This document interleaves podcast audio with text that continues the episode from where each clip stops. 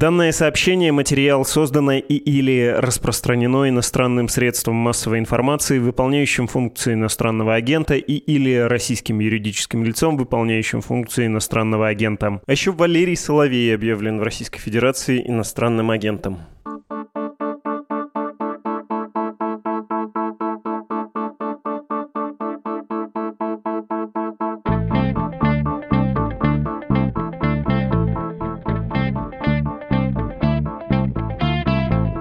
Здравствуйте, у микрофона Владислав Горин. Это подкаст «Что случилось?» Последний салатный выпуск 2022 года.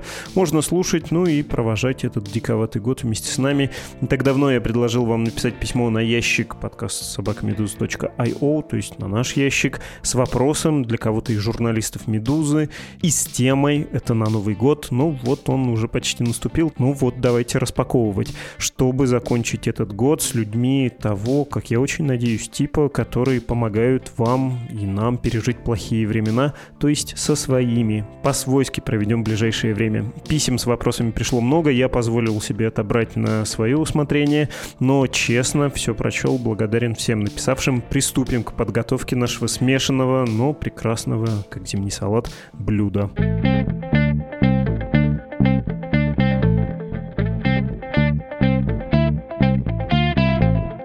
Кто же у нас рекордсмены по числу отправленных им от вас вопросов? Ну, естественно, Перцев и Кузнец, наш политический обозреватель Андрей Перцев и редактор рубрики «Разбор» Дмитрий Кузнец. Один из них весь год рассказывал, как работает власть или то, что от нее осталось, если там еще есть какие-то закономерности. Второй объяснял очень корректно, обоснованно и взвешенно, что происходит на войне, на фронтах, что творится там с людьми и как передвигаются армии.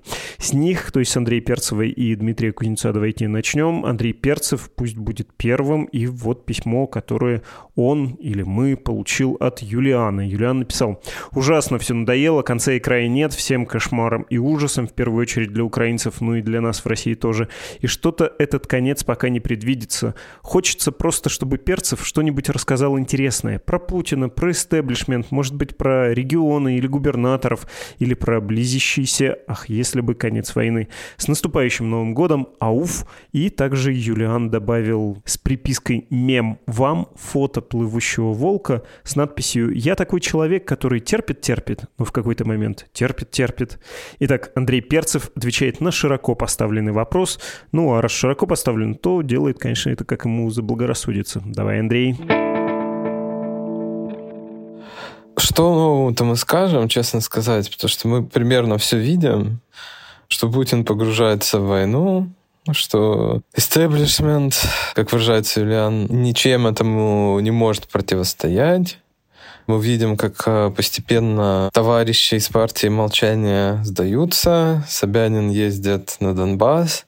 Мишустин наконец-то произнес слово «спецоперация» особо никуда они не уходят. Про губернаторов все поставлено на паузу. Обычно осенью проходят назначения, чтобы люди, да, что называется, переработались, провели какие-то кампании, чтобы э, к ним привыкли хотя бы избиратели, чтобы хотя бы они не вызывали явного отторжения и избиратель, который, скорее всего, наверное, остался дома, хотя бы не вышел на улицу, сказав, до кого же мне прислали.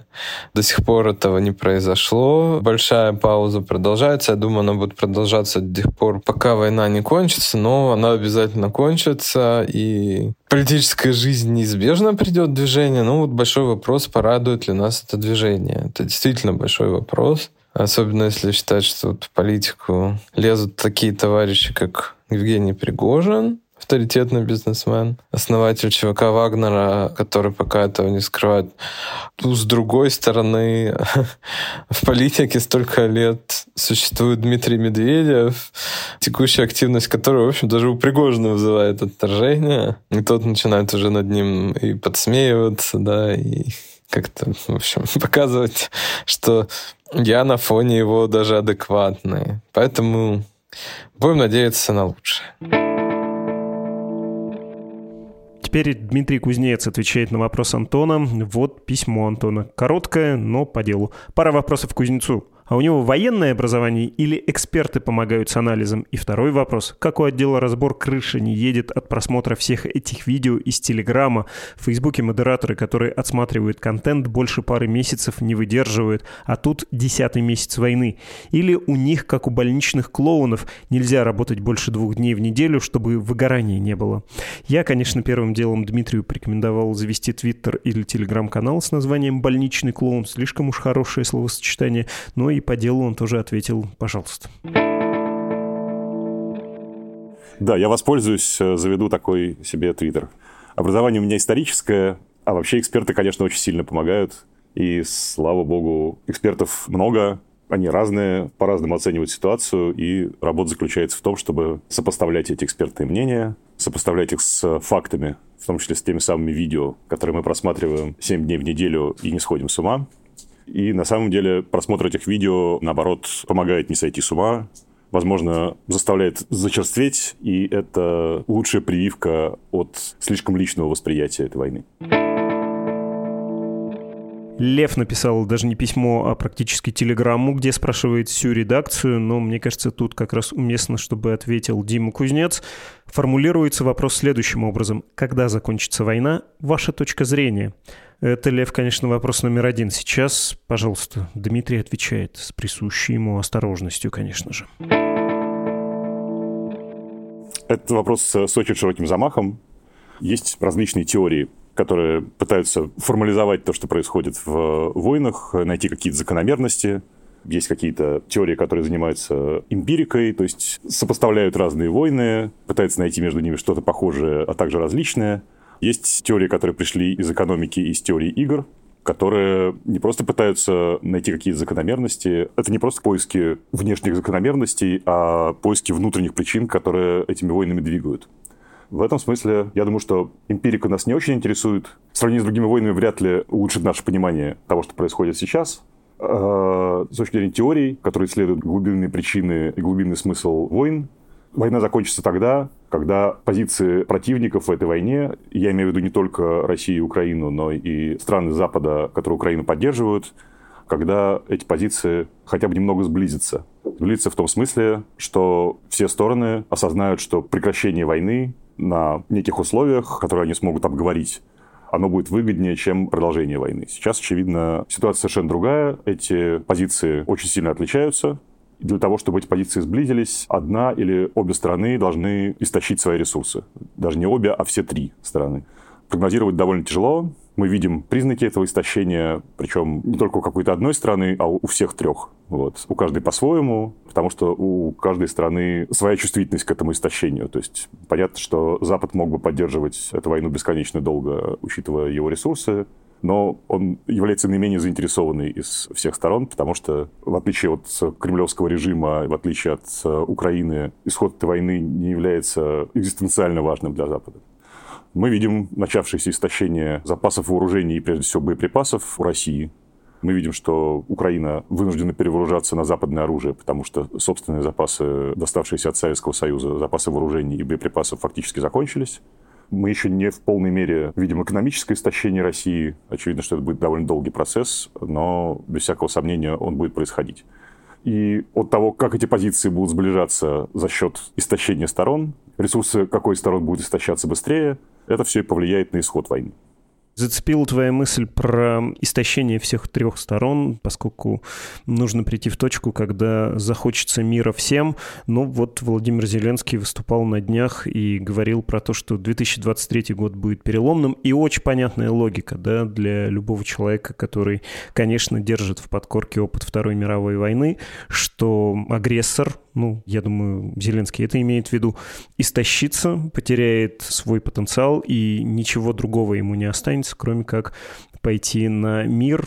Я представляю себе ситуацию, что это может случиться через истощение российских ресурсов, как э, физических ресурсов, так, возможно, и моральных. Это вполне возможно. Мало того, траектория, по которой сейчас развиваются события, начиная с начала осени, она именно такая, что ресурсы российской страны истощаются быстрее, при том, что очевидно, что они не задействованы полностью, особенно людские ресурсы.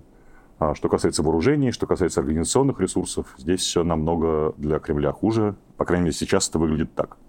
Так что вполне вероятно, может быть, не в 2023 году, а чуть позже мы увидим именно такое развитие событий, которое описывает Зеленский. Мы продолжаем, и снова ответ держит Андрей Перцев. Анна написала ему вопрос. Последнее время набирает популярность анонимный телеграм-канал «Генерал СВР». Как вы к нему относитесь? Читает ли его кто-нибудь из уважаемых людей и как к нему относятся? Мой муж считает его чем-то вроде фанфика о жизни Путина и его окружения, которые нельзя ни подтвердить, ни опровергнуть. Я же находила иногда взаимосвязи и косвенные подтверждения информации. Я, дорогая Анна, рискнул расширить ваш вопрос и добавил к нему еще вот какой аспект. Ну, то есть понятно, что конкретно этот телеграм-канал, связанный с одним там политологом-профессором, который обожает делать весьма смелые прогнозы, не сбывающиеся, как правило, это вещь не самая новая, но вот то, что произошло с телеграм-индустрией в этом году, оно, безусловно, заслуживает внимания, потому что такие классические политические анонимные телеграм-каналы со сцены сходят, многие из них и не анонимные, как оказалось, и уголовные дела, посадки, оказывается, теперь часть этого информационного информационного пространства. Ну и кроме того, есть, конечно, военкоры, которые тоже внесли новых, не скажу, что приятных красок в эту картину, но тем не менее колор добавили. Итак, Андрей Перцев отвечает на ваш вопрос. И рынок поменялся. Видели мы уголовные дела против телеграмщиков, которые были анонимные, стали неанонимные, даже против неанонимных мы видели. Например, дело против Александра Байзита, она, в общем-то, не скрывалась никуда. Это раз. Во-вторых, на самом деле, все это продолжается. Политический сегмент, он никуда не делся. Э, с другой стороны, все это немножко на фоне войны теряется. И из-за вот этого тумана войны, да, в общем, становится и не очень интересным действительно пока тоже как политическая жизнь на паузе, это немного на паузе, да, то есть слухов-то не очень много появляется, или информации, да, будем так называть ее. И уже, в общем, телеграмчики поняли, что за ними смотрят, и если что появится нежелательно, к ним могут и в гости прийти. Военкорский, ну, тут Сложно сказать, он как раз тоже, наверное, такой сегмент туманом этим войны обусловлен, только в другом плане. Да? На фронте что там есть? Сводки Коношенкова, да, какие-то парадные репортажи по ТВ, а даже патриоты, в общем, догадываются, что на фронте все не так. Кого читать с российской стороны, да, непонятно. Вот военкора, которые к тому же типа критикуют власть, а значит что-нибудь такое правдивое, да, могут сказать правду. В этом запале критики тут интерес понятен, но не знаю тоже, насколько это будет долго длиться, потому что, ну, цинично скажем, внимание переключается, да, согласно соцопросам. Люди устают от новостей о войне каких-то, официальных, неофициальных, военкорских ну, не нравится. Да. Есть опросы Russian Field, да, ну, то подтверждается. Телеграм-канал генерала СВР действительно существует давно. Судя по всему, он связан с политологом Валерием Соловьем. Ну, да, эта фраза не все так однозначно. Конечно, там есть какие-то элементы, которые в действительности, во всяком случае, близки. Иначе бы, если бы их не было, ну, сразу все стало понятно. Да, то есть правдоподобие все равно нужно какое-то и что-то похожее на действительность. Если интересно, можно его читать. Если кажется завиральным, лучше, наверное, читать. Вот все, что я могу сказать. Ты что читаешь? Есть такие каналы, которые ты читаешь с большим любопытством, потому что там либо что-то правдивое говорят, либо там есть отблеск какой-то реальности, и ты тешишь себя иллюзией, что можно за нею что-то рассмотреть. Как правило, телеграм-каналы, они часть сеток, да, особенно анонимные. И, в принципе, я или знаю, или догадываюсь, кому принадлежат эти сетки, и в том числе смотрю их для того, чтобы понимать, какую информацию, какая из сеток сейчас сбрасывают и зачем. Пример не буду приводить, потому что на меня можно будет подать в суд за это. И еще такой вопрос Андрею Перцеву от Дениса из Минска. Купил ли он телекастер?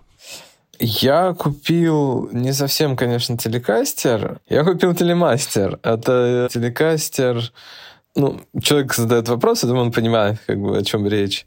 Ну, ты остальным-то тоже объясни. Ну, э, это электрогитара с определенным типом звукоснимателей, и от этого имеющая характерный звук. Вот этот телемастер имеет этот набор звукоснимателей телекастер, но он более удобен по форме. Его корпус взят от джазмастера или ягуара. Есть такое тоже типаж гитар. Я его купил, но, к сожалению, он остался в России. А ты что же не в России? Ну, я сейчас, да, нахожусь в Риге. Пришлось покинуть страну, к большому сожалению.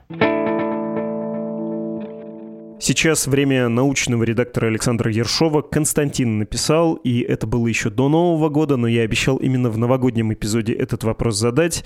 Звучит он так. А пригласите, пожалуйста, своего научного товарища рассказать, что там новое случилось с термоядерным синтезом. Научный товарищ объясняет. Действительно произошла некоторая важная штука, если посмотреть на нее из перспективы многолетних попыток э, ее все-таки осуществить, которые начались, если так отсчитывать от строительства установки, на котором все это произошло в середине 90-х, то это получается больше 20 лет, э, если отсчитывать от времени, когда начались эксперименты, это 2009 год, ну, сколько получается уже, 12-13 лет. Что именно произошло? Речь идет о американской установке National Ignition Facility, которую довольно сложно переводить на русский язык. Национальный центр зажигания, так мы обычно, научные редакторы э, русскоязычные это переводим. Это такая огромная установка в легендарной лаборатории Ливерморской в США. Это одна из двух лабораторий, которые занимались Манхэттенским проектом и вообще до сих пор занимаются ядерным оружием. Установка это выглядит как несколько огромных залов, где стоят самые мощные лазеры в мире.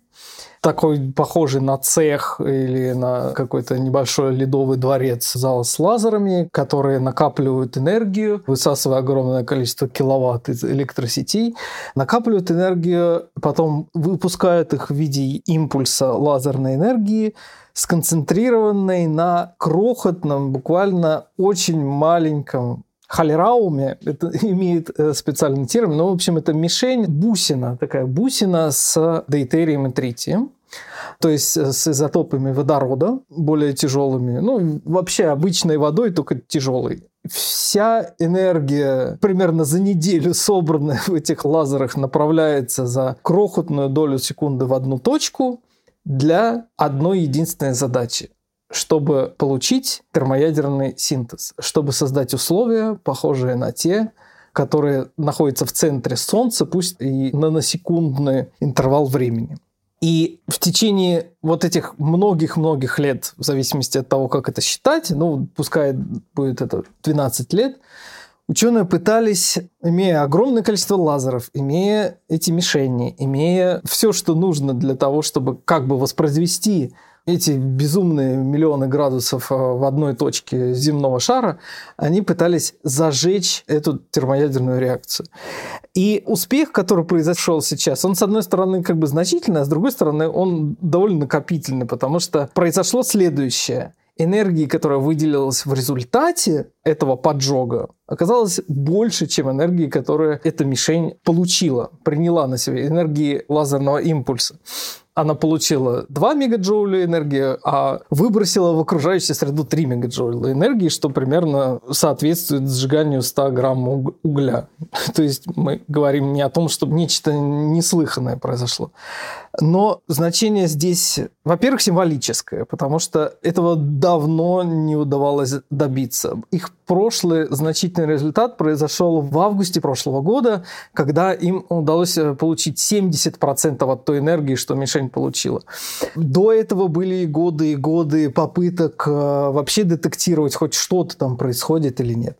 Этот результат, который, с одной стороны, должен как-то зажигать, меня почему-то не зажигает. Не знаю.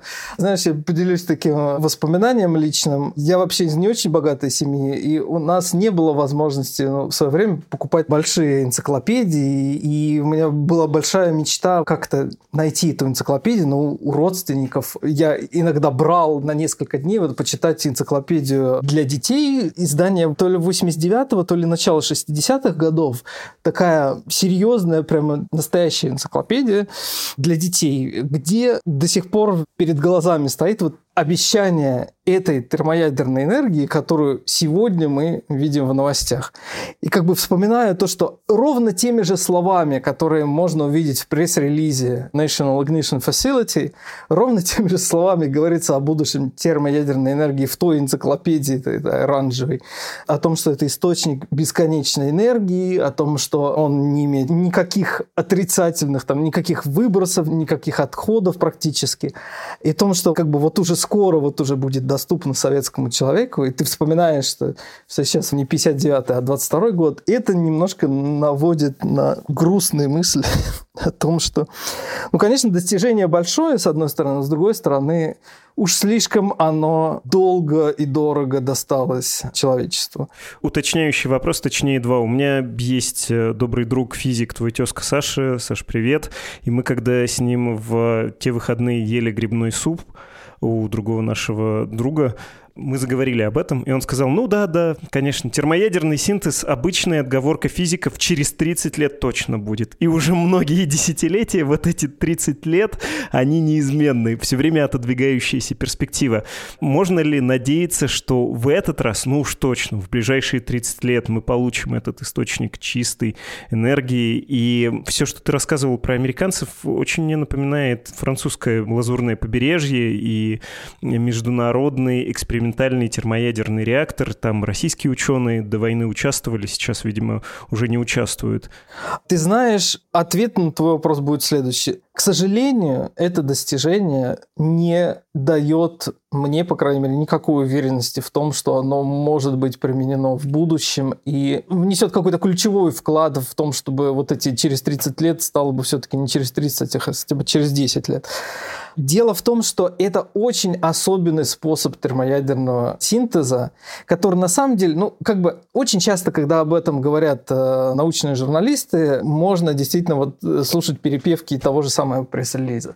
На самом деле это facility, эта экспериментальная установка сделана не для того, чтобы обеспечить человечество энергией. Никто не планирует использовать эти точно подобранные мишени, которые производятся в течение 7 месяцев, на которых единственный дефект размером с бактерию может все сломать, и где они могут, дай бог, один делать импульс в неделю, и совершенно не могу представить себе, чтобы это хоть как-то могло быть использовано в получении энергии, да и они не ставили такую задачу.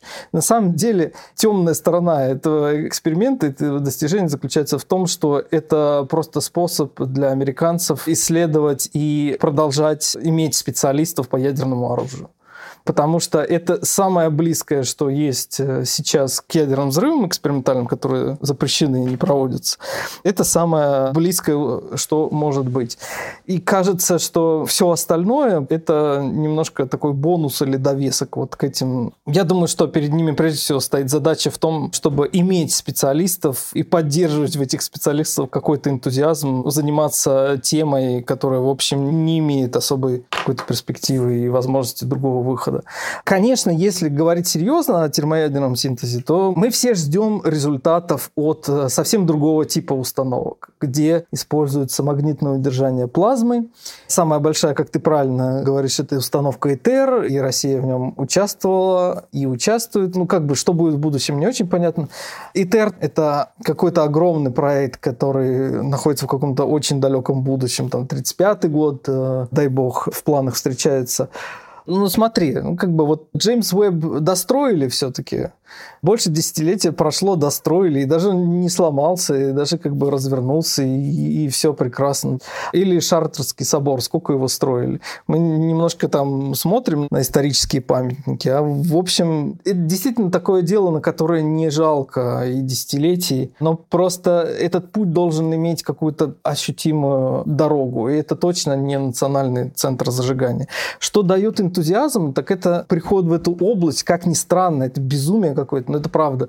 Приход в эту область нескольких коммерческих э, компаний, которые пытаются использовать свои разновидности магнитных ловушек, свои маленькие теры, которые делают. Вот в прошлом году Nature делала большой, огромный материал про приход коммерческих денег в эту область, и ну, как бы у всех сразу, как только ты начинаешь это читать, сразу загорается в голове такой Илон Маск немножечко.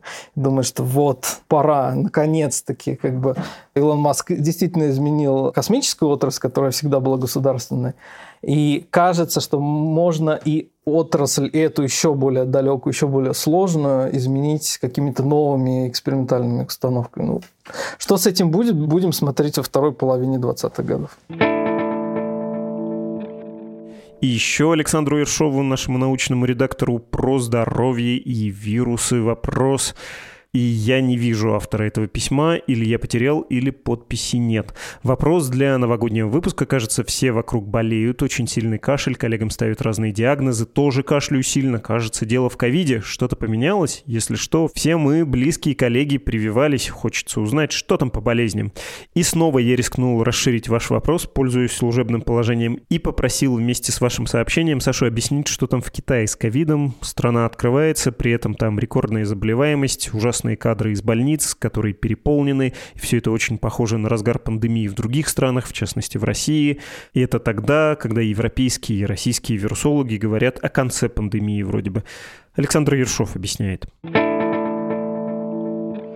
Ну, смотри, давай я начну с э, практичного и перейду к более теоретическому. Действительно, многие болеют э, и в Европе, и в России, но это точно не связано э, в подавляющем большинстве случаев с какой-то новой волной ковида, которой на самом деле нет.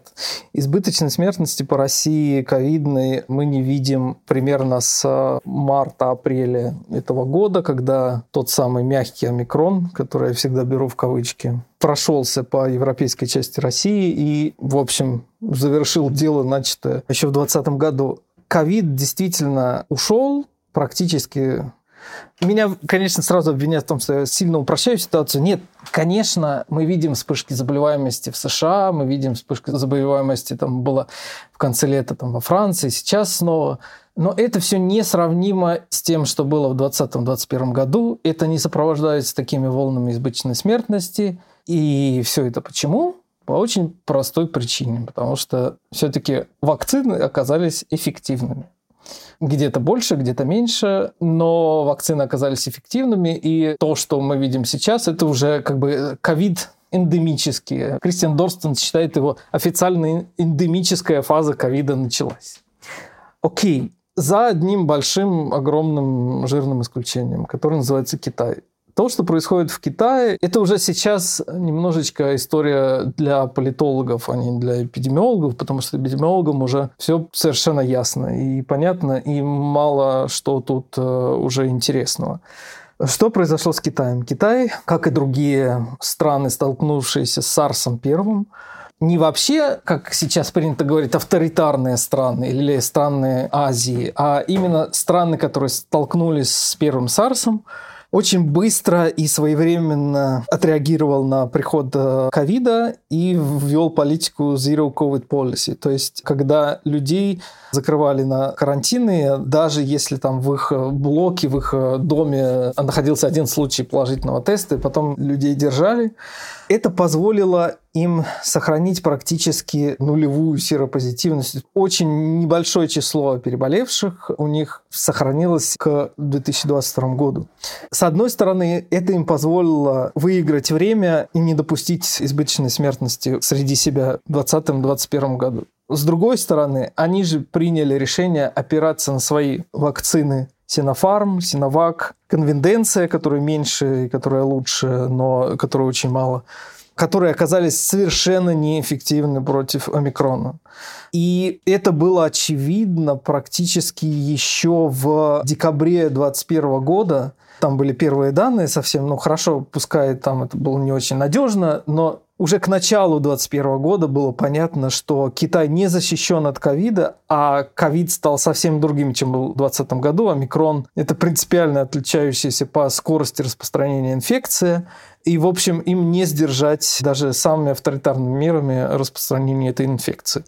Но они решили не проводить повторную вакцинацию, не принимать другие вакцины. И даже свои собственные вакцины, такие как конвиденция, которые похожи на один компонент спутника, они не пустили в широкое распространение. И фактически оказалась более миллиардная страна, в окружении всего переболевшего и иммунизированного мира на фоне новой инфекции. И то, что они решили сейчас, это признание поражения, причем признание поражения в какой-то самой чудовищной форме, когда они решили, ну ладно, ничего не получается, мы не будем раскатывать новые вакцины, мы не будем как-то это компенсировать, мы просто дадим им волне пройтись по Китаю и уничтожить значительную часть старшего поколения.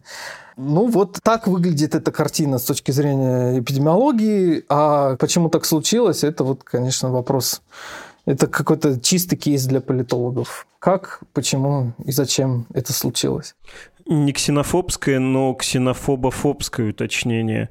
Люди из Китая, которые сейчас поедут э, в другие страны мира, они не могут навредить, да, ведь тем, кто привился, кто переболел, у кого есть иммунитет.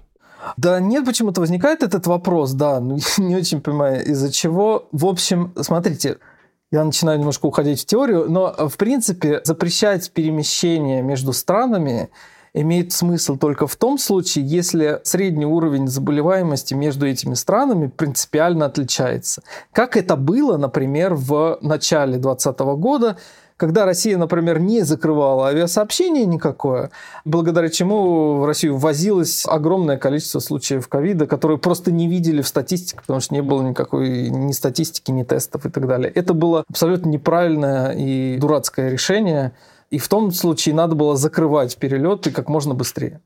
А сейчас ситуация абсолютно противоположная. Да, заболеваемость в Китае сейчас огромная по сравнению с некоторыми странами, например, Европы. Она отличается там десятки и сотни раз, но эти страны, во-первых, вакцинированы, а во-вторых, просто количество людей, которые могут переместиться самолетом и привезти ковид из Китая, оно ну, несопоставимо с количеством людей, которые ходят уже по улицам вашей собственной страны и этот ковид разносит.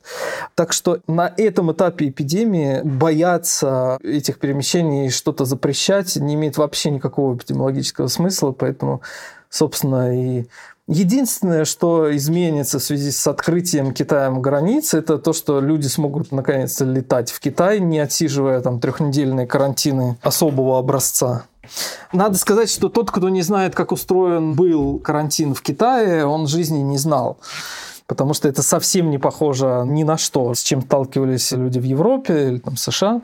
Там все было гораздо строже, поскольку там все гораздо цифровизованнее, и ты не привязан к этой всей инфраструктуре, ты просто можешь оказаться и без еды, и без воды, и без всего. И это тяжелый опыт. Я думаю, что единственное, о чем надо беспокоиться людям, которые беспокоятся в связи с открытием Китаем границ, то, что билеты в музеи стран сильно, если не дороже, то реже, потому что туристы полетят из Китая, наконец, в мир. А в эпидемиологическом смысле это сильно ситуацию не изменит. Идем дальше, и хочется сказать большое спасибо за то, что многие из вас отметили работу фотослужбы «Медузы» и отдела новостей. Так что давайте к Саше Ершову еще вернемся. К нему еще есть у вас вопросы, но сперва вопросы о снимках. Евгений Фельдман, фоторедактор «Медузы», отвечает вот на какое письмо. Его написал Михаил из Бремена. И вы поймете, кстати, что он из Германии, поскольку Рейтер он произносит как Ройтер, То есть совершенно по-немецки трактует сочетание латинских букв «э» и «у». Итак, меня зовут Михаил, с самого начала вас читаю, давно слушаю и уже год поддерживаю деньгами. Спасибо большое, Михаил. Спасибо за вашу работу. У меня есть вопрос про подписи к фотографиям. Они часто состоят из каких-то непонятных слов. Например, в недавней статье про навязывание патриотизма под одной из фотографий написано «Юлия Морозова, Reuters, Scanpix, LETA. Юлия Морозова это понятно, фотограф Reuters тоже все знают. А что такое Scanpix и LETA? Честно скажу, Михаил, сам не знаю, самому любопытно, хотя не то чтобы я всегда задавался этим вопросом, и не то чтобы это незнание жгло меня, прожигало.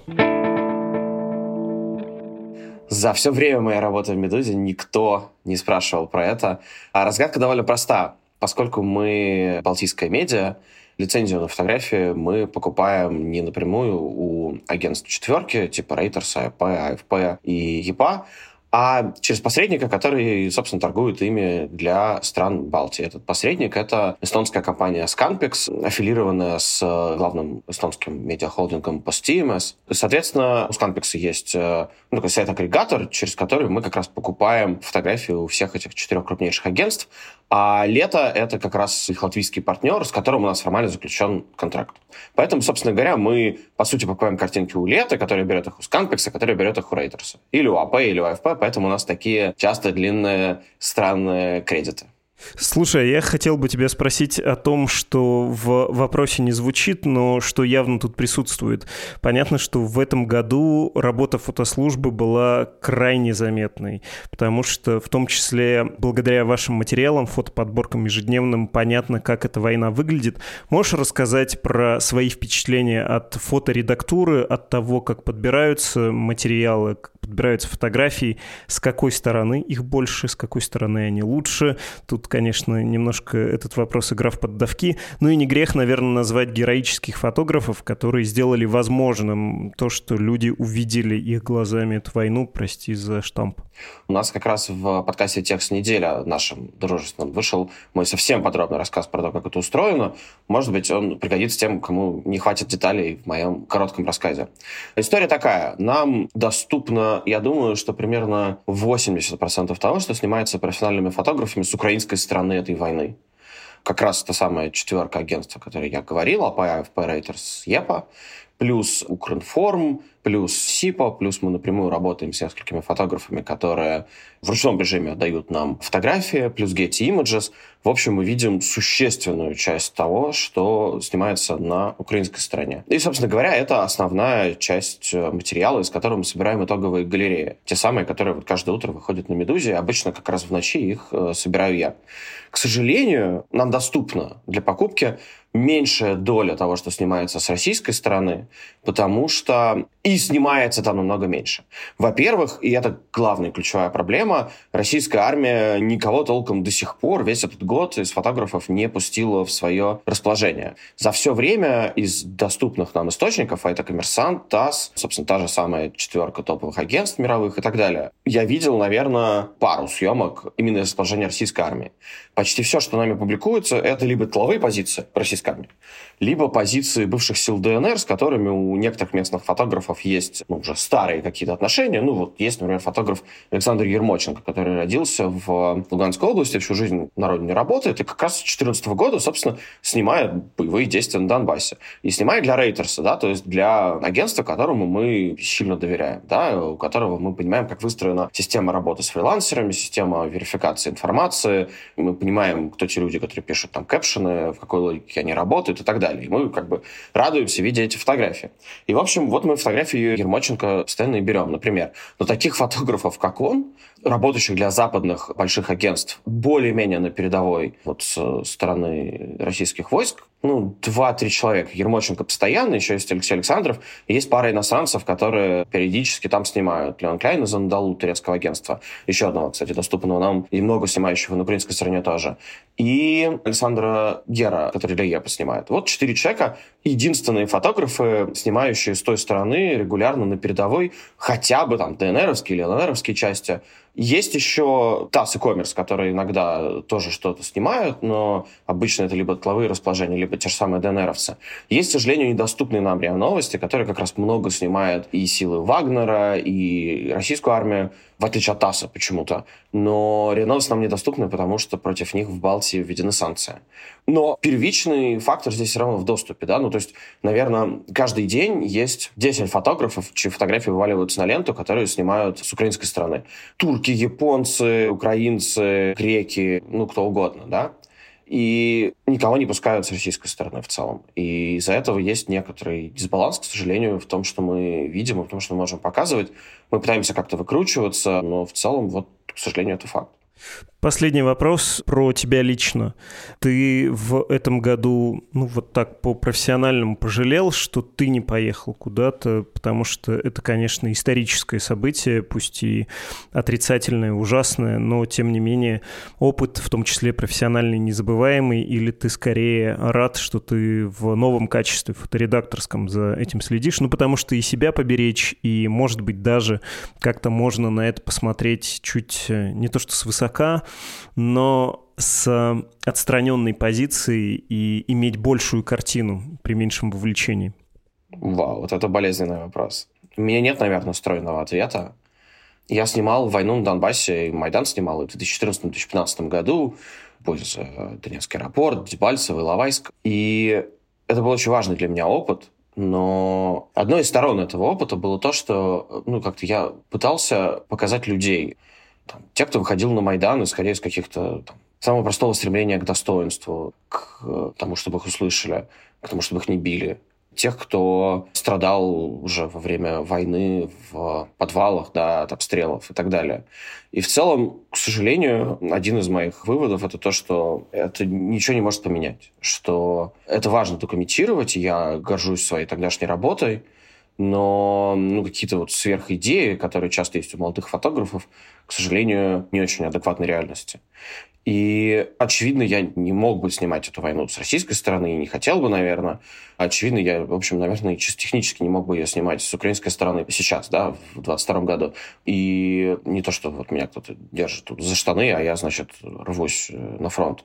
И я понимаю, что та работа, которую я делаю для «Медузы», это, наверное, большому счету, самое главное, что сейчас может делать российский фотограф или фоторедактор вокруг фотографий, связанных с этой войной. Это точно важнее, чем все, что я мог бы там снять, даже если у меня была бы такая возможность.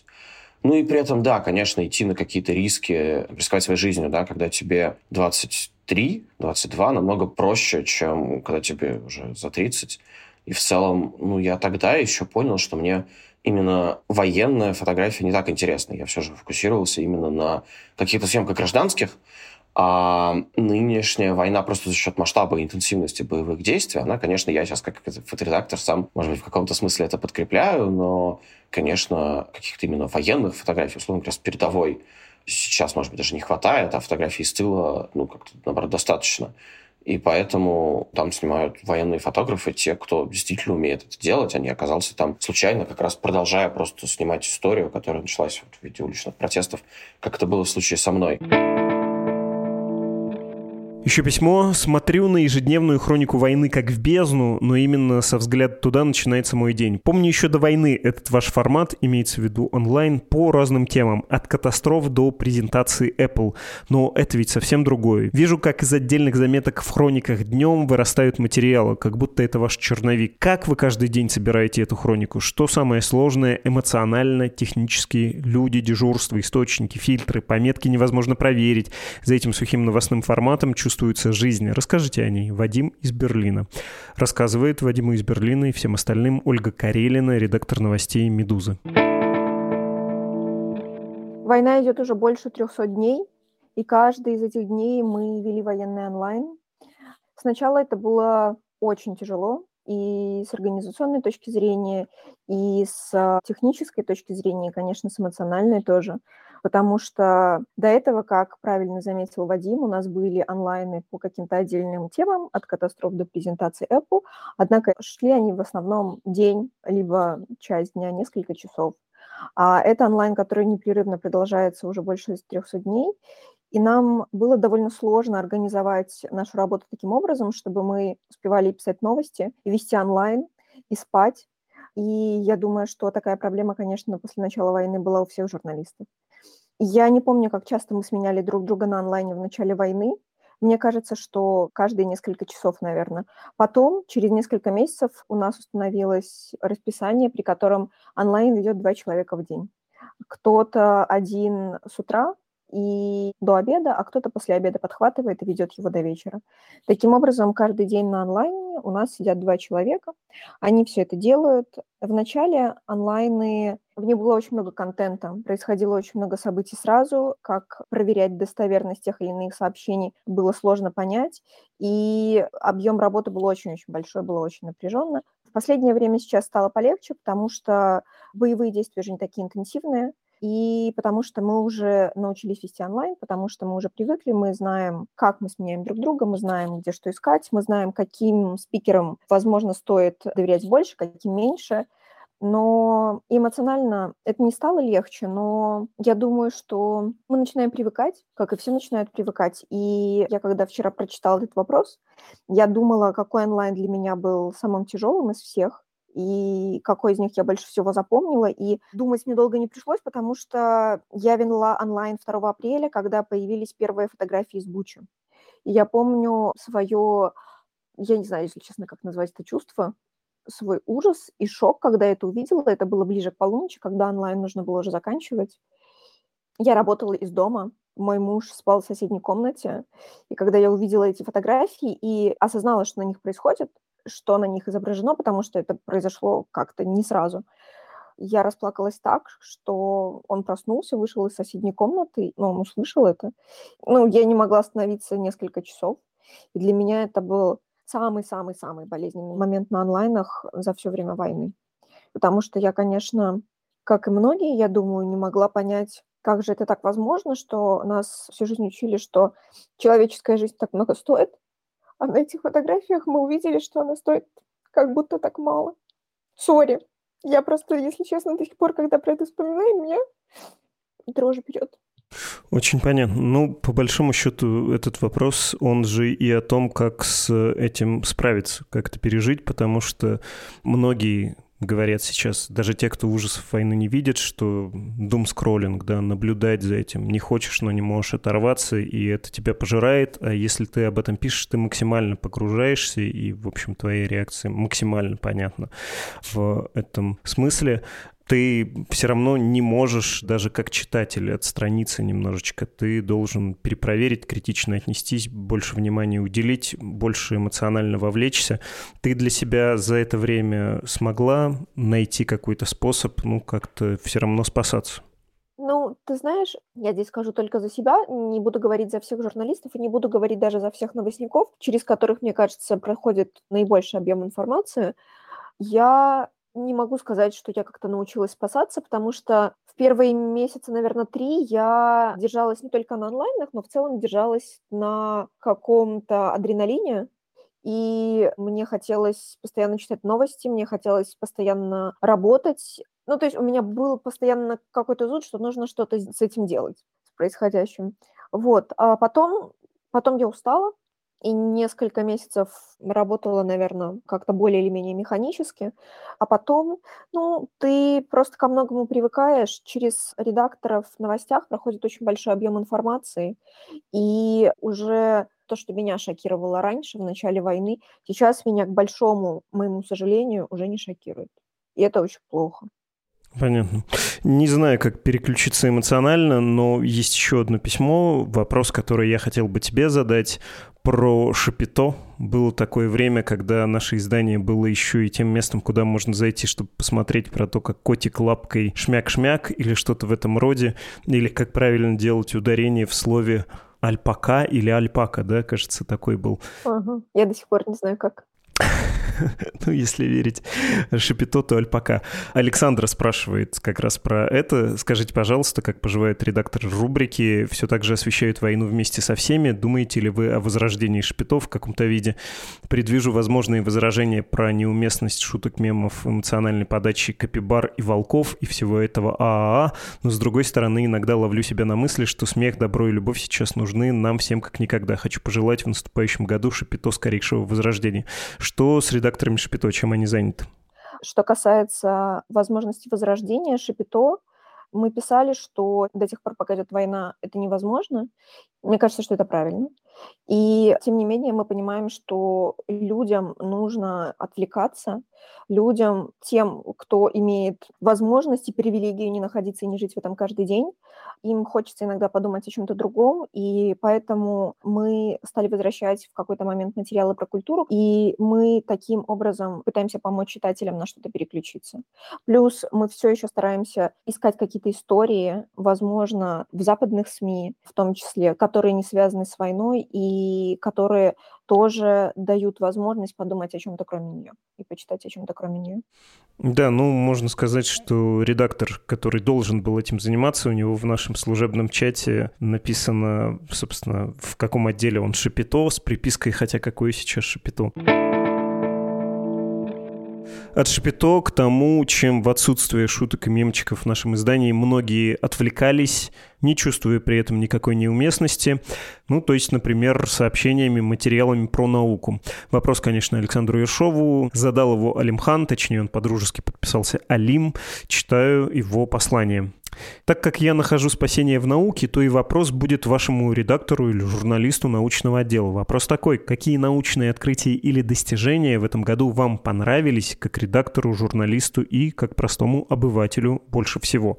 При всей широте вопроса мне кажется, что он отличный, потому что позволяет не просто по-журналистски построить какой-то такой хит-парад открытий, но еще и лично Саша много скажет о его пристрастиях и позволит ему самому насладиться тем, что он делает с таким удовольствием. Ведь о чем еще с удовольствием человек рассказывает, кроме себя? Конечно, о своих пристрастиях. Вперед, Саша! Сложный вопрос, на самом деле, чуть более сложный, чем можно подумать, потому что следить за новостями науки было в этом году тяжеловато, да. Когда происходит э, то, что происходит, конечно, не очень понятно, в какой контекст поставить эти прекрасные новости. Но начнем с главного. Безусловно, главной новостью года является запуск телескопа Джеймс Уэбб этого космического долгостроя. Мы только как бы можем догадываться, какой будет результат этого запуска и работы этого телескопа, потому что Хаббл, его предшественник, он сильно поменял как бы и астрономию вообще, астрофизику, и то, как мы смотрим на космос, и как бы сейчас я думаю, что если человеку сказать там туманность или галактика, он мысленным взором, я думаю, представляет примерно что-то на основе изображений Хаббла. До того, как э, появился в небе этот телескоп, немножко по-другому вообще космос выглядел, немножко по-другому мы его его представляли. Сейчас это, наверное, визуально не такая принципиальная разница с Джеймсом Уэббом по сравнению с Хабблом, но для ученых это принципиальная разница, потому что это вообще другой телескоп. Он заточен на то, чтобы смотреть в совсем далекое прошлое. Ну, Хаббл, он немножко, знаешь, слово такое было раньше в 2000-м, визуал. Вот Хаббл, он такой визуал, это оптический телескоп, и он много дал, но все-таки он не позволял заглянуть дальние уголки Вселенной, которые ты не можешь увидеть вот э, этим своим человеческим оптическим взором. А, Джеймс Вест позволяет э, это сделать, он позволяет теоретически увидеть даже самые первые звезды. Те самые звезды, которые образовались из сгустков газа непосредственно после Большого взрыва, вот в эпоху темных веков, первые звезды, которых никто еще пока не видел, как бы о том, какими они окажутся, это сильно повлияет на то, как мы представляем, как космос вообще развивался. Джеймс Уэбб сможет не просто установить, что вот у некоторой такой далекой звезды есть пять планет э, трописты, которые вот одна такого размера, другая другого, и художник может нарисовать на основе этого описания какую-то картинку, а он сможет буквально их рассмотреть если сложатся обстоятельства для этого. Ну, я рекомендую просто прочитать текст Марата Мусина на «Медузе» про самое дорогое оригами в мире называется. Это действительно уникальная штука, под знаком которой произойдет в ближайшие много лет в астрономии, по крайней мере, в части такой значительной астрономии. И это, безусловно, классная вещь. Другое большое событие этого года научное, тоже связано с космосом, это запуск программы Артемис, но он, к сожалению, у меня не рождает таких уж э, положительных воспоминаний или э, эмоций, потому что но все-таки программа Артемис, в двух словах, это некоторое эхо программы шаттлов американской, программы возвращения на Луну американцев. Во многом эта вещь не хочется оскорблять, но во многом она вымученная. Она вынужденная в том числе тем, что нужно сохранять кадры, которые работали на программе «Шаттл». Нужно сохранять всю эту индустрию. И не то, чтобы Луна — это какая-то удивительная цель, к которой надо стремиться, но вот э, как компромисс между доступностью этой цели, необходимостью сохранить эти кадры, э, имеющимися уже наработками, ну и, и пользы какой-то для будущего, как компромисс программа Артемис, да, можно немножко за нее порадоваться, но она, к сожалению, не дает чего-то радикально нового в этой связи. Поэтому, конечно, если что-то и произойдет радикально новое в возможности освоения дальнего космоса, то я бы, конечно, смотрел на SpaceX, на Falcon Heavy и на то, что будет происходить уже после или, может быть, параллельно с программой Artemis. Вот примерно такое я могу вспомнить из этого года. Ну и, конечно, вспоминаются Нобелевские премии, которые тоже стали событием некоторым. Прекрасные Нобелевские премии, но мы с тобой уже обсуждали. Это премию ПААБы за древнюю ДНК, премию за квантовый интернет и так далее. Я не могу сказать, что что-то прям сильно радикальное запомнилось из других событий, но вот мой топ, он выглядит примерно так. На фоне веба все немножко меркнет. Да. Ну, в общем-то и все, хотя есть вопросы и мне, ну или в том числе мне. Например, Алексей адресовал ведущим подкастов свои вопросы, в том числе мне, Горину. Мой вопрос к Новому году таков. Мне 35 лет, я уже давно перестал считать Новый год событием, которое нужно отмечать, и 22 год убеждает меня в этом еще больше. В детстве Новый год был особым праздником, ведь я ожидал от каждого Нового года только позитив, подарки, приближение к окончанию школы, потом к окончанию института, начало самостоятельной жизни и тому подобное. Но сейчас жизнь автоматически автоматически не приносит с Новым годом столько радостных событий, а приближает меня только к старости. Мало того, тренд развития событий в мире не самый оптимистичный. Ну и сама идея отмечания смены календаря меня не впечатляет. Ведь жизнь не обнуляется каждый раз после 31 декабря, а продолжается в полной мере. При этом я не нахожусь в депрессии и люблю праздновать многие другие моменты и события, но Новый год как праздник для меня потерял смысл. Если вы еще отмечаете Новый год, то какой смысл вы вкладываете в этот праздник? Ну, давайте я отвечу. Так скажу, если праздновать, то и будет праздновать радоваться. Такой у меня принцип. Плюс, если у вас есть свой или просто хорошо знакомый ребенок, можно его повеселить. Ты тогда тоже сам вовлекаешься, переживаешь и свои детские воспоминания тоже о Новом Годе. Чувствуешь, все-таки чувствуешь какое-то волшебство. И еще можно смотреть на Новый год как на что-то типа праздника урожая. Вот вы работали целый год, почти что синокосили, ну или там собирали урожай, сажали его, потрудились хорошо. И вот теперь есть момент, который обнуляет не жизнь, жизнь, не календарь, а производственный цикл, рабочий. Позволяет подвести итог, сделать паузу, ну и попировать, конечно, провести время с семьей, с друзьями в праздности. Вот так, наверное, можно к этому относиться, и тогда будет чуть больше удовольствия от праздника, даже если он вам разонравился. И еще есть несколько сообщений. Вы спрашиваете, как делается, что случилось, как я готовлюсь к выпускам. Сам или редакторы готовят. Не могу. Если редактор, самому мне нужно прочесть хоть что-то, что-то повспоминать, представить, какие вопросы как бы висят в воздухе и могут быть интересны вам, слушателям. Могу сам собой даже иногда поговорить в голове. Так, вот это спросим, а вот это, как сформулировать лучше вопрос. Если туго идет, я, конечно, прошу редактора, привет ей, имя не называю, не из ревности к вам, а сами понимаете, времена нехорошие, и анонимность сейчас не бывает лишней. Но, в общем, комфортнее мне самому никому не обращаться, да и, в общем, интереснее интереснее чего-то новое узнать. Слушатель Александр очень лестно написал, что вопросы у меня глубокие. Ну, нет, все-таки никакие они не глубокие, они поверхностные, но я не вижу в этом беды. Мне важно, чтобы было интересно и понятно не специалисту, который услышит выпуск, потому что большинство из нас в большинстве сфер не специалисты, но при этом мы, конечно, стремимся как-то расширять кругозор, понимать мир лучше, хотя бы в общих чертах, ну и иметь возможность, увидев этот силуэт, заинтересовавшись им, пойти в ту сторону и действительно углубиться. Вдруг возникнет такое желание, да, можно же разобраться в чем-то конкретнее, но не задача подкаста, я боюсь все тонкости освещать. Нет такой возможности. Ну что, пора заканчивать. Спасибо и с праздниками. А, чуть не забыл. Я не так давно отвечал слушателю на его предложение мне держать речь под Новый год, заменить собой аж президента. Ну, речь не речь, а пожелать я вам кое-чего, конечно, хочу, пользуясь положением. Что именно? Что идет от сердца? Какая первая реакция? Чтобы ваши дети и вы, и никто из тех, кого вы знаете, не знали, что такое звук прилета, что такое звук войны, что такое ощущение ужаса, что такое буквальный холод, чтобы не переживали лишения, не хоронили никого до поры, не привыкали к кошмару, не черствели при виде этого кошмара, даже если для вас это только картинки на экране, и вы, к счастью, сами далеки от войны, чтобы вы не закрывались, чтобы не теряли надежду, а если она вас оставляет, чтобы были люди, которые вас поддержат, и чтобы вы сами по возможности были такими людьми, которые могут кого-то поддержать. С Рождеством может и правда в этом году Спаситель придет снова, и он уже близко. С Новым годом и до встречи. Прощаемся мы ненадолго. Подкаст «Что случилось» выйдет трижды и на каникулах, не говоря уж о возвращении в обычном режиме в первые рабочие дни российского трудового календаря. Пока-пока. thank you